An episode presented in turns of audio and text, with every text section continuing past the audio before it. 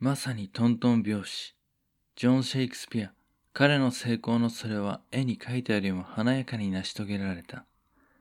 息子のウィリが4歳になってすぐにストラトフォード・アポン・エイボンの長女となり、その任期を終えた後も町の首席参事会員兼新たな町長の助役として権威ある立場に居続けた。旧来のカトリックであったものの、そこは立場もあったから、地域をまとめる者として王国と町の人々の間を取り持つ形で、公共会の意向に反するような行動は取らなかった。例えば、ちょうどウィルが生まれる年の出来事、ジョンが町長になる前、その地位の有力候補として皆から認められつつあった頃、国教会の要請に従い、町の礼拝堂を宗教側を塗りつぶすなど、国教会、プロテスタント様式に改める必要があった。その時ジョンは中を改装するための書類に賛同し、サインしている。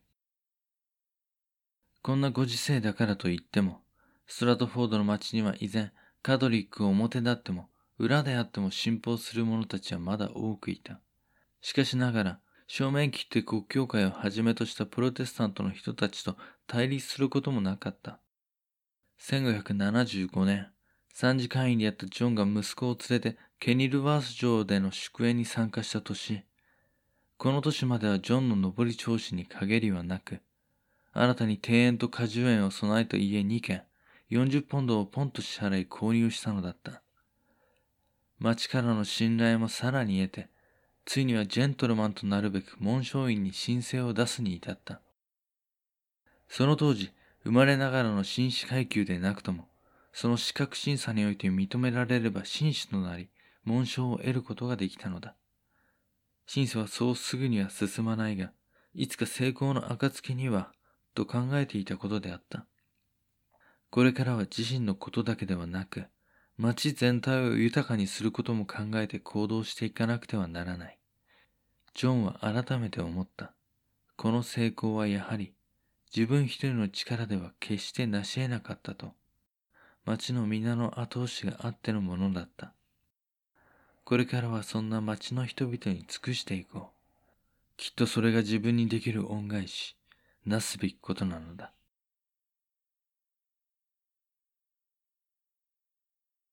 夏のケニルワース城でのイベントでは、中心的な役割を与えられて責任重大であったが、女王からのお褒めの言葉もいただけた。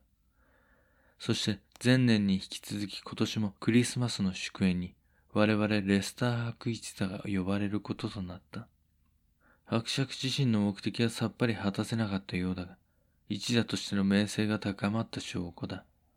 三年ほど前から始まったロンドン市のペスト対策を中心とした動きで、我々のような役者連中は市内で活動することは完全に禁じられた。演劇を商売にしていくということは通常難しいことだ。そもそもお抱えの劇団であっても、役者連中が人を集めてショーを行い、金を稼ぐことなど公には認められてはいない。今後もそれは変わらないだろう。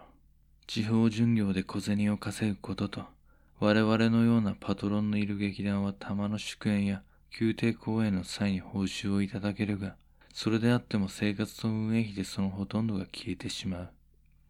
ここでどうやればビジネスとして継続的に収益を出していくことができるのか。そのアイデアはある。一座が王立特許を得たということは非常に大きい。ロンドン市内では公演を行うことはできないが、市外で継続的に劇場などで稼げばよいのだ。宮廷公演などの練習であるとの建前で、暗に認められた商売なのだ。これは演劇好きのエリザベス女王の意向によるところが大きい。義理の兄の建てたレッドライオン座。ここでは小さな一座をはじめ、我々も使わせてもらった。が、箱があまりに小さすぎる。この数年間演劇に携わり、ビジネスで成功する方法を見つけることはできた。一つ、単発的なパトロンの呼び出しで得られる報酬は期待しない。二つ、継続的に収益を上げるには、劇場など決められた場所で公演を定期的に行わなくてはならない。ただ、劇団の一員、役者として稼ぐことはかなり難しい。しかし、役者が稼げなければこれからの演劇界も今以上に大きくなることはまずないだろう。で、あるから、毎日のように継続して収益を上げなければならないのかもしれない。そう、そこでたどり着いた答えが、義理の兄のレッドライオン座よりも大きな劇場を構え、そこで数多く公演を行うというものだ。その劇場をいざの拠点とし、マネージメントと劇場の運営をしていく。私はこのクリスマス公演が終わったら、役者として表に出ることはやめ、裏に下がろうと考えている。私のなすべきことがようやく形となってきた。1576年、年が明けて4月、女王はこの年、国王統一法の徹底を強化する委員会を組織させた。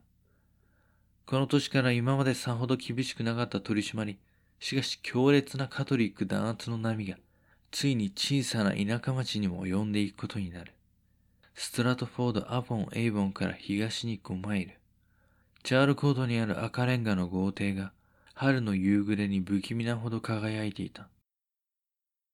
豪邸のテラス、中央からの取締委員長を手に身を震わせる男がいた。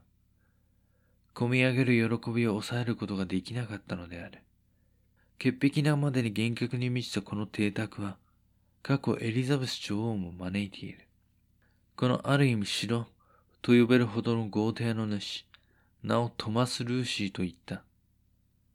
彼の父方の先祖はエリザベス女王の祖父でイングランド王ヘンリー7世の重臣だった。そして彼自身、エリザベス女王の忠実な支持者であり、熱烈的なプロテスタントであった。かのレスター伯ロバート・ダドリーから騎士に任命されていて、ウォリックシャーの議会議員を務め、この地方では有数の金と権力を持った男だった。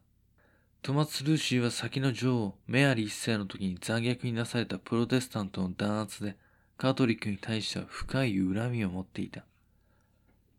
4月の取締委員会に伴い、ストラトフォードも位置するウォリクシャーでも、そこを統括する議員へ新たに強力な裁量権が与えられ、急遽カトリックの徹底的な取り締まりが始まることとなった。そして、ジョン・シェイクスピアが役職に就くストラトフォード・アポン・エイボンの監視取締りに当たることとなったのが、トマス・ルーシー、この男であった。やっとこの時が来た。エリザベス女王が即位して20年弱。イングランド国教会になってからも地方では実質カトリックの者どもを野放しにしてきた。こそこそと信仰を続け、未だ生き残りの指導者どもも隠れて布教して回る。私に足りなかったものは何か？金か？金ならうなるほどある。権力か？私の人の上に立つ運命はこの血の中に刻まれている。完璧な私に唯一、そう、今一つ足りなかったもの。それが絶対的後ろ盾を持った裁量権だ。ようやく、ようやくだ。奴らの駆除を本格的に始められる。カトリックの者どもが一人もいなくなったらどうか。私に全ての力が集まることだろう。私に立てつく者など、ネズミ一匹であろうと許しはしない。ついに私自身の正義を貫くことができる。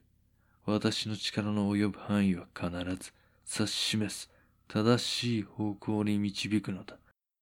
それが私のなすべきこと。早いものでケニルバース城の祝宴からもうすぐ一年。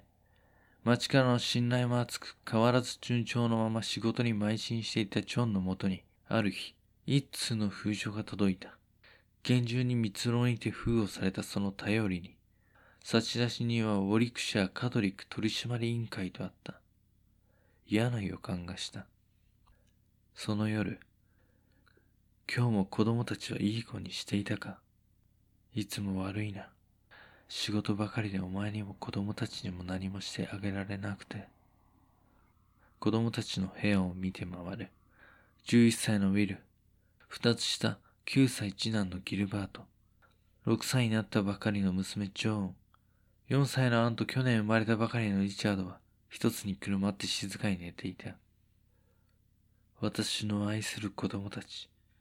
時代は私の幼い頃とは大きく変わりつつある。この夜の静けさに季節の移ろいに変わりはないが、人の生きる世界は変化し続ける。私がそこでできることなど何もないのかもしれない。メアリー、お前はもう寝なさい。何仕事を片付けたら私もすぐに休むから。静かな夜。遠くで鳥が大きく鳴いた気がした。昼に届いた封書をゆっくり開ける。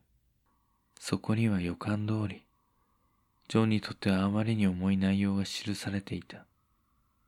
町に住むカトリック信者の名をすべて調べ上げ、提出するように、と。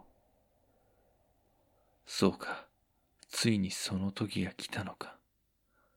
ジョンはその心臓をつかむような、とてつもない力を感じた。何度も読み返したその指示書には、あのプロテスタント、サー・トマス・ルーシーの名が記されていた。